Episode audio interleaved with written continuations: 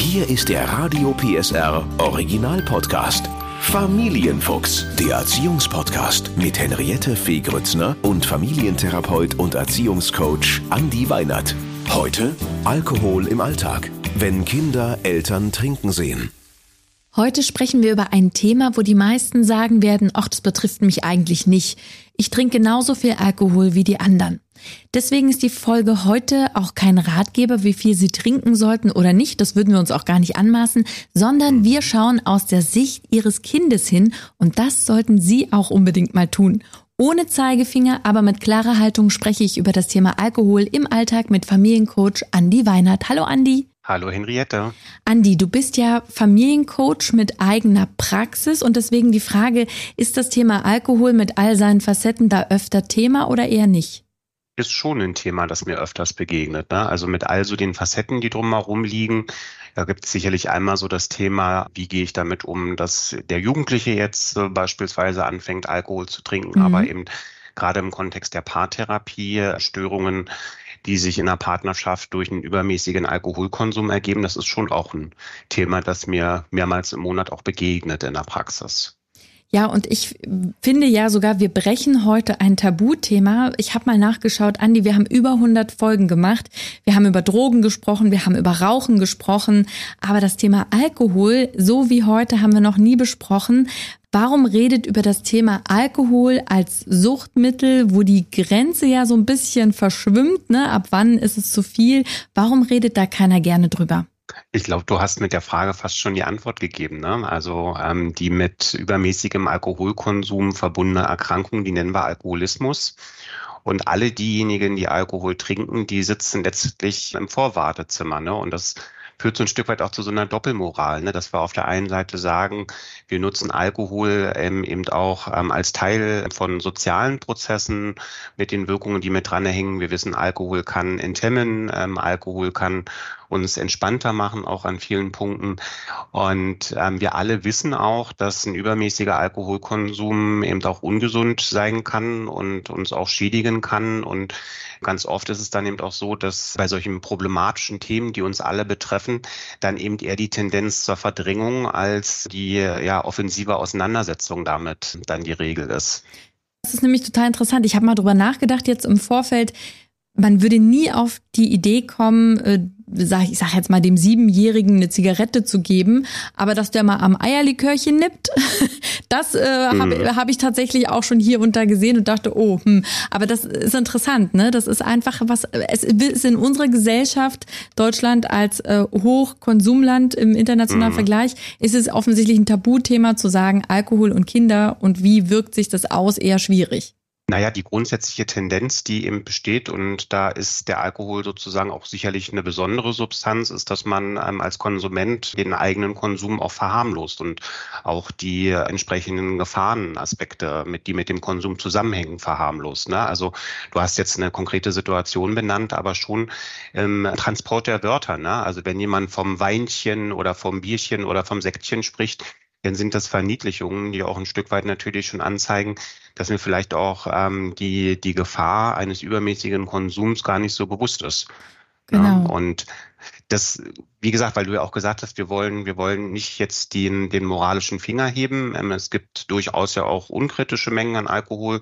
Wir wollen, also das ist mir auch wichtig, ne, ähm, den Alkohol auch ins richtige Licht zu rücken und ähm, so wie du es sagst, ne, also wenn ich das tolerabel finde, dass mein Kind irgendwie mit vier Jahren schon die ersten Alkoholerfahrungen machen darf, dann sagt das viel, viel auch über mich aus und meine Einstellung ähm, zum, zum Alkohol und dass der Eierlikör wahrscheinlich von mir dann auch so in meinem Kopf als eine harmlosere Variante des Alkohols empfunden wird als ähm, der Wodka, mit dem er dann eigentlich gemacht ist.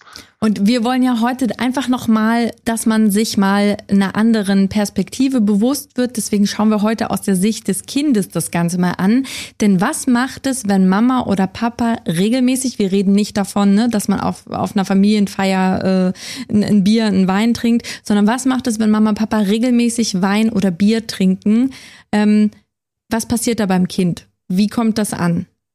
Also das kommt natürlich ganz stark auch auf das Alter des Kindes drauf an, aber ich will jetzt mal losgelöst von einer bestimmten altersgekoppelten Wahrnehmung erst einmal so allgemein feststellen, dass wenn so ein Kind natürlich in seinem Elternhaus vorgelebt bekommt, dass es zum normalen alltäglichen Getränkerepertoire dazu zählt, dass man eben auch äh, Bier und Wein trinkt, dann ist das letztlich auch etwas, das das Kind als Einstellung mit ins Leben übernehmen kann. Das Zweite, das gilt gerade für die jüngeren Kinder.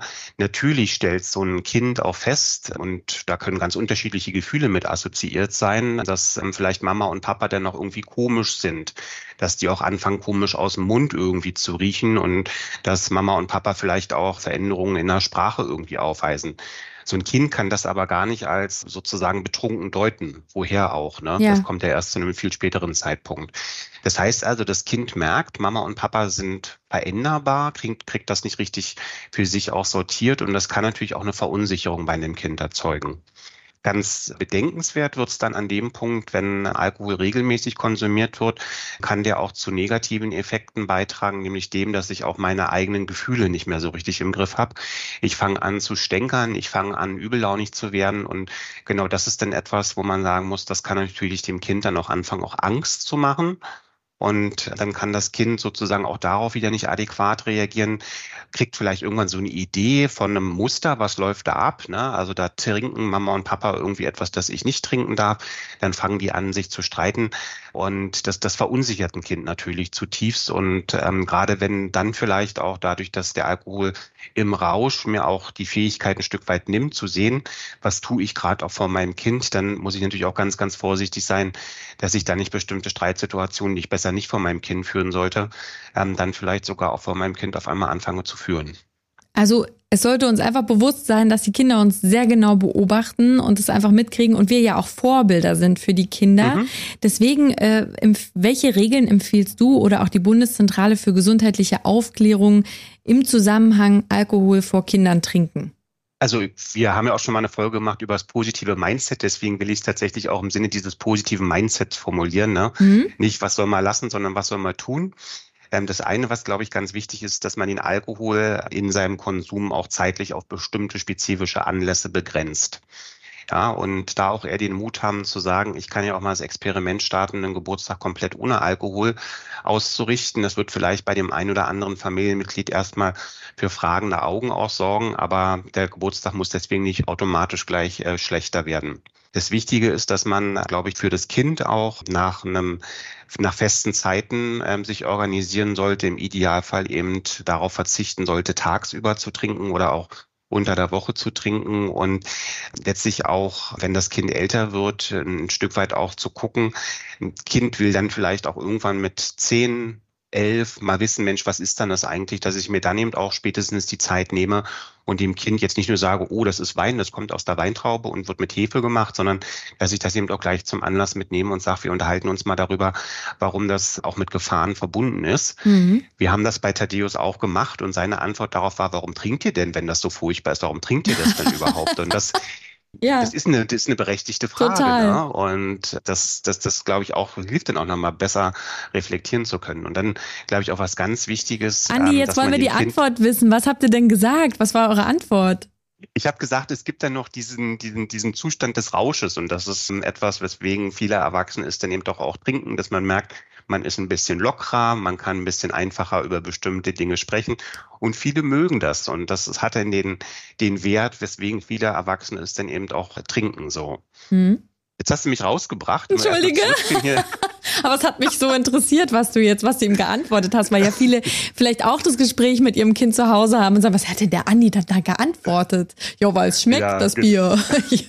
so, deswegen ich bin tatsächlich bei einer Antwort beim Rausch hängen geblieben. Ne? Also, dass da auch eine geschmackliche Komponente mit drin hängt, das ist, ist ja dann auch nochmal ein ganz wichtiger Aspekt. Aber ich finde zurück, ein weiterer wichtiger Punkt, glaube ich, ist, dass man eben auch äh, Saft und Wasser in ausreichendem Maße in allen Gelegenheiten auch anbietet. Und der erste Griff oder auch die erste Frage, wenn ähm, irgendwo Besuch da ist, sollte vielleicht nicht unbedingt der sein, willst ein Wein oder willst ein Bier, sondern vielleicht erstmal mit dem Wasser anfangen und wenn die gute Freundin oder der beste Freund dann irgendwie komisch reagieren, dass man dann, wenn das Kind mal nicht da ist, eben auch das durchaus erklärt, dass man sagt, ähm, dass es auch wichtig ist, dass ein, in der kindlichen Erziehung eben nicht die Frage immer gleich automatisch äh, sich in Bezug auf den Alkohol auch richtet. Ne, und ähm, auch wichtig, da ist die Vorbildfunktion, die du schon gesagt hast, ne, dem Kind gegenüber eben auch vorleben, dass man sagt, man darf dem Kind auch mal das Gefühl geben, dass in einer gewohnten Situation, wo vielleicht sonst auch Alkohol getrunken werden würde, dass man da eben auch bewusst mal sagt, nein, ich trinke heute nichts, weil ich noch Auto fahren möchte oder weil ich vielleicht auch gar keine Lust habe, weil ich mir heute vielleicht auch einfach mal vornehmen möchte, den Geburtstag ganz klar ja durchzuerleben, weil ich vielleicht auch am nächsten Tag noch wieder einen wichtigen Termin habe und mich dann nicht total fertig fühlen möchte. Also ich finde die zwei Sachen, die du angesprochen hast, super Tipps. Äh, das eine ist wirklich das Thema Autofahren, dass wenn man weiß, man fährt noch Auto, dass man dann keinen Alkohol trinkt, ähm, weil man dann dem Kind vorlebt, Alkohol getrunken, nicht mehr Auto fahren, denn das Kind wird irgendwann einen Führerschein machen und merkt sich sowas natürlich auch. Und ich glaube, mhm. was keiner von uns will, ist, dass unser Kind mit, mit 18, 19 gerade Führerschein gemacht und dann mit Alkohol am Steuer sitzt. Das ähm, kann man sich einfach nochmal klar machen, ne? was man vielleicht sonst macht, wenn das Kind nicht dabei ist, ist nochmal was anderes. Aber es geht ja jetzt um das, ne? wenn das Kind dabei ist. Äh, und das Zweite, was ich auch wichtig finde, warum nicht eine Party machen, es kommen Familie, Freunde und da ist eben Wasser, Saft, Sekt, Bier, Wein. Es ist eben alles da und es ist vollkommen okay, wenn auch jemand sagt, nee, ich du, ich fahre heute Auto, ich will jetzt irgendwie nur eine Saftschorle trinken und dass das genauso okay ist. Denn was ja ganz oft passiert, ist dann die Diskussion, warum trinkst du denn jetzt nichts? Trink doch mit. Ne, das ist ja das Problem. Dieses mach doch mit, mhm. wir trinken doch jetzt alle was und, und dass man den anderen überredet. Und ich glaube, das kann man einfach lassen. Genau das. Und auch das wieder, ne, das ist auch interessant, sich mal zu hinterfragen, wenn man sich selbst dabei entdeckt, dass man vielleicht auch jemand ist, der versucht, andere dazu, ich nenne es jetzt mal ein Anführungsstrichelchen, anzustiften, mitzutrinken, dass man sich vielleicht auch ein Stück weit fragt, warum ist denn mir das persönlich wichtig? Ne? Weil ganz oft ist es dann eben auch schon so, dass jemand vielleicht auch merkt, hey, ich brauche das als einen festen Bestandteil und ich merke vielleicht auch, dass ich meinen eigenen Konsum als unproblematischer erlebe, wenn andere einfach mitmachen. Und dann vielleicht nochmal an den Ausgangspunkt zurück und zu sagen, na ja, wenn die jetzt nicht mitmachen, dann bleibt ja diese vielleicht Grundidee, dass das problematisch sein könnte und dann sich lieber damit weiter auseinanderzusetzen, als immer nach Menschen zu suchen, die einem in dem Gefühl stabilisieren. Mit einem einen Anteil merke ich schon, dass ich vielleicht zu viel trinke, aber das kompensiere ich dann, weil ich finde ja genug andere, die genauso mit mir mittrinken. Ja, genau. Und was äh, tatsächlich auch passiert, ist, dass man auch äh, kleinere Kinder oder Teenies eben mittrinken lässt. Deswegen die Frage, ähm, zum Beispiel, ne, es ist doch lustig, wenn die Vierjährige die Früchte aus der Bohle trinkt oder der erste Schluck Bier mit sieben. Also was passiert körperlich, geistig und seelisch, wenn ein Kind so früh in Kontakt mit Alkohol kommt? Also grundsätzlich wird damit ja natürlich erstmal eine vielleicht problematische Einstellung zum Alkohol, wird dem Kind ja von Anbeginn irgendwie schon weitervermittelt. Ne? Also wenn ich so sage, das ist völlig okay und dann vielleicht auch so ein Kind sogar noch dadurch, dass das alle im äh, Kreise der Familie irgendwie lustig und witzig auch noch finden, noch eine besondere Form der Zuwendung, mhm. denn in solchen Situationen erlebt, dann kann das, ja, dann kann das dazu führen, dass so ein Kind denkt, ach, das ist ja ganz lustig. Und beim nächsten Mal kommt das Kind vielleicht selbst motiviert, weil es denkt, da kann ich alle mit unterhalten und fragt die Oma beim nächsten Mal selbst motiviert, ob es nicht wieder ein bisschen Erdbeer, Erdbeeren aus der Bohle haben darf. Mhm. Ne, das heißt also, ähm, da ist es ganz, ganz wichtig, sich erstmal klar zu machen, da lege ich bestimmte Dinge in meinem Kind auch an. Und weil du auch so gesagt hast, das macht das, macht das geistig äh, und, und auch psychisch mit dem Kind es ist ganz, ganz schwer. Es gibt ganz, ganz schwere Aussagen dazu. Wir äh, wissen, dass ähm, Alkohol bei einem noch nicht geborenen Kind massive Schäden im Gehirn auslösen kann. Wir wissen auch, dass gerade im Jugendalter ähm, auch Alkohol zu ganz, ganz problematischen Leberschäden aufführen kann. Und all diese Dinge, die wollen wir ja gar nicht in unserem Kind bewegen. Und das Wichtigste ist einfach, sich klar zu machen, dass das kann zwar witzig wirken und ganz oft ist das auch eine nicht hinterfragte Tradition. Ne? Also weil ich das selber so erlebt habe, weil meine Familie das mit mir so gemacht hat, dass die mir mit vier den ersten Eierlikör hat auf dem Tisch äh, auslecken lassen, ist das sozusagen auch so, dass ich diese Tradition jetzt weitergeben möchte. Und wenn ich mich mal hinterfrage und sage, hm, war das damals ein schönes Erlebnis, hat mir das irgendwas gebracht? Nee, eigentlich nicht. Und mal so sachlich, sachlich hinterfragt, bringt das irgendwas Positives für mein Kind? Eigentlich ja auch nicht. Also warum denn nicht einfach lassen? Ja, ich hatte meinen ersten Schluck Alkohol, Bier tatsächlich mit vier und es waren nicht meine Eltern, sondern Dritte und da würde ich gerne nochmal mit dir drüber sprechen, Andi. Was, wenn es nicht die Eltern sind, die sagen, hier willst du mein Eierlikörbecherchen mal, willst du mal probieren, sondern wenn es Oma, Opa oder vielleicht sogar äh, verwandte Freunde sind, weil das so lustig ist, so eine gesellige Runde und ähm, das Kind quasi dort mal am Becherchen nippen darf. Äh, wie gehe ich als Eltern damit um? Also ich denke da sozusagen an zwei Reaktionsebenen. Die eine kann mit Sicherheit die sein, dass ich einfach sage, du pass auf, ich möchte das nicht. Ja, und dafür vielleicht auch kurz die Gründe benenne, dass man sagt, dass man einfach einen kritischen Umgang damit sich wünscht, auch vor dem Kind und ähm, eine laxe Einstellung dem Alkoholkonsum gegenüber, dass es etwas ist, dass man das bewusst nicht möchte, dass dem Kind Aber das so Andi, du weißt wird. ja, wie schwierig das ist in so einer Runde, das vor allem zu machen. Da ist die Stimmung im Keller. Wie kann ich das galant machen? Also galanter wäre, dass ich von vornherein vielleicht das Gespräch auch mit den Leuten suche und die merken, dass ich so eine verinnerlichte Haltung habe, dass mhm. ich das tatsächlich nicht möchte. Ansonsten sind die Regeln dafür auch ganz klar. Also es gibt ein Jugendschutzgesetz, das wäre dann die Variante Nummer zwei. Genau. Da ist die Stimmung dann noch mehr im Keller, das kann ich dir auch versprechen. ja.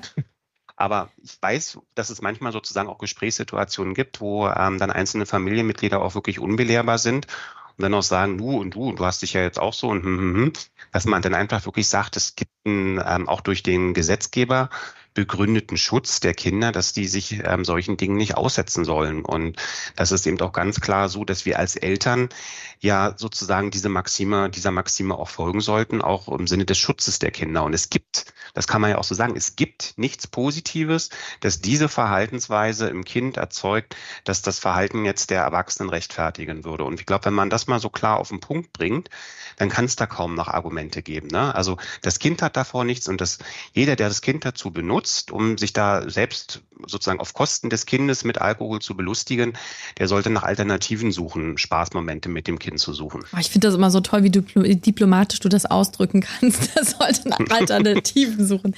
Aber es ist tatsächlich so auf den Punkt gebracht, wie du es gesagt hast, man legt äh, was an, was man vielleicht dann nicht mehr rückgängig machen kann. Und es ist ein Mensch im Wachstum, bedeutet die Gehirnzellen, die damit äh, durch den Schluck Alkohol weg sind, die kommen auch nicht wieder. Ne? Muss man mal so ganz, ganz klar sagen. Jetzt haben wir über Dritte gesprochen. Lass uns noch mal in der Partnerschaft schauen. Ähm, wie spreche ich denn in der Partnerschaft darüber, wenn ich finde, dass der Umgang mit Alkohol ähm, beim Partner lax genommen wird, wenn mir das eigentlich nicht gefällt? Äh, das ist ja wirklich schwierig, das anzusprechen. Was habe ich da für Möglichkeiten? Also grundsätzlich glaube ich, ist es wichtig, dass man sich zunächst einmal wieder so eine Rahmenbedingung schafft, von der man sagt, okay, das passt auch. Ne? Also nicht, wenn man vielleicht selber gerade alkoholisiert ist, sich über den Partner ärgert, dann auch noch so das Thema mit rausnehmen, dass man sagt, oh, oh, oh du trinkst ja auch selber zu viel. Das bringt es dann in der Regel nicht. Was ich immer gut finde, ist, ähm, gerade wenn die Frage vielleicht auch so ein bisschen im Raum steht, ist das jetzt ähm, vielleicht schon auch eine Form des, des ähm, kritischen Konsums, dass man vielleicht sogar auch darüber nachdenken muss, liegt da vielleicht auch so ein Verdacht von Abhängigkeit in der Luft? Da gibt's wunderbare Broschüren, wunderbare Kurzfragenkataloge, nachdem man auch gemeinsam mit dem Partner sich äh, danach fragen kann, hey, hast du das eigentlich noch im Griff? Hast du noch alles unter Kontrolle? Ne? Und da gibt es so Fragen wie, trinkst du manchmal mehr, als du möchtest? Merkst du, dass du mehr trinkst als zum Beispiel vor zwei Jahren? ne, fühlst du dich manchmal auch schuldig, wenn du den nächsten Morgen wach wirst und mit, äh, mit solchen Fragen kann man jetzt losgelöst davon, dass man jetzt vielleicht sein persönliches Urteil fällt und sagt, du pass mal auf, du trinkst zu viel, auch nur durch das Stellen der Fragen an den Partner so ein bisschen diese Idee wecken, okay, vielleicht ist da doch irgendwo etwas problematisch. Wenn es all das nicht ist, glaube dann ist es auch wenig schwer, dass man sich ähm, mit seiner eigenen Position im Umgang mit Alkohol gemeinsam mit dem Partner auch verständigen kann und sagen kann, du pass auf, eigentlich ist das genauso, wie du es heute auch einleitend gesagt hast. Es ist nicht harmloser in seiner Wirkung als äh, viele andere Drogen. Ja, und wir ja auch darauf achten, dass wir jetzt, äh, wenn wir äh, rauchen, ähm, dass wir das nicht vor dem Kind tun, dass wir das nicht in der Wohnung tun. Genau solche analogen Geschichten kann ich doch vielleicht auch mit dir gemeinsam dann auf ähm, das Thema Alkohol auch übertragen. Und äh, wenn ich doch jetzt das Gefühl habe, ich finde es ganz spannend, was die beiden da besprechen und merke natürlich auch, dass sie auch ein bisschen rumeiern, weil es ist ein schwieriges Thema. Denn wir alle oder fast alle sind gerne gesellig beisammen und trinken natürlich auch gerne mal ein Glas Wein. Deswegen es ist ja nicht verteufelt per se, ne? sondern man muss eben gucken, wo ist das Maß. Wenn ich sage, ich will da tiefer gehen, ich möchte mehr Informationen haben, ich habe vielleicht auch so den ein oder anderen äh, Verdacht in der Familie, dass da vielleicht der Alkoholumgang nicht so ganz ist, wie der Andi Weinert heute gesagt hat, wie es sein könnte. Ähm, Im Sinne des Kindes, weil wir Vorbilder sind, wo kann ich mich informieren? Also die Bundeszentrale für gesundheitliche Aufklärung bietet eine ganze Reihe von Informationsmaterialien auch nochmal zu dem besonderen Thema des ähm, Umgangs mit Alkohol bei Jugendlichen. Ähm, da gibt es eine Kampagne, die vielleicht viele von, von Ihnen, von euch auch schon kennen. Ähm, Kennen dein Limit nennt die sich. Das ist also auch nochmal eine, eine schöne erste Anlaufstelle. Und ansonsten gibt's Suchtberatungsstellen. Und das, was ich immer so ein bisschen schade finde, ist, dass die heißen nun mal Suchtberatungsstellen. Aber da kann man eben nicht nur hingehen, wenn man suchtkrank ist, sondern da kann man eben doch hingehen, wenn es einfach mal darum geht, wenn man für sich selber Kleid gewinnen möchte, ist das problematisch oder nicht.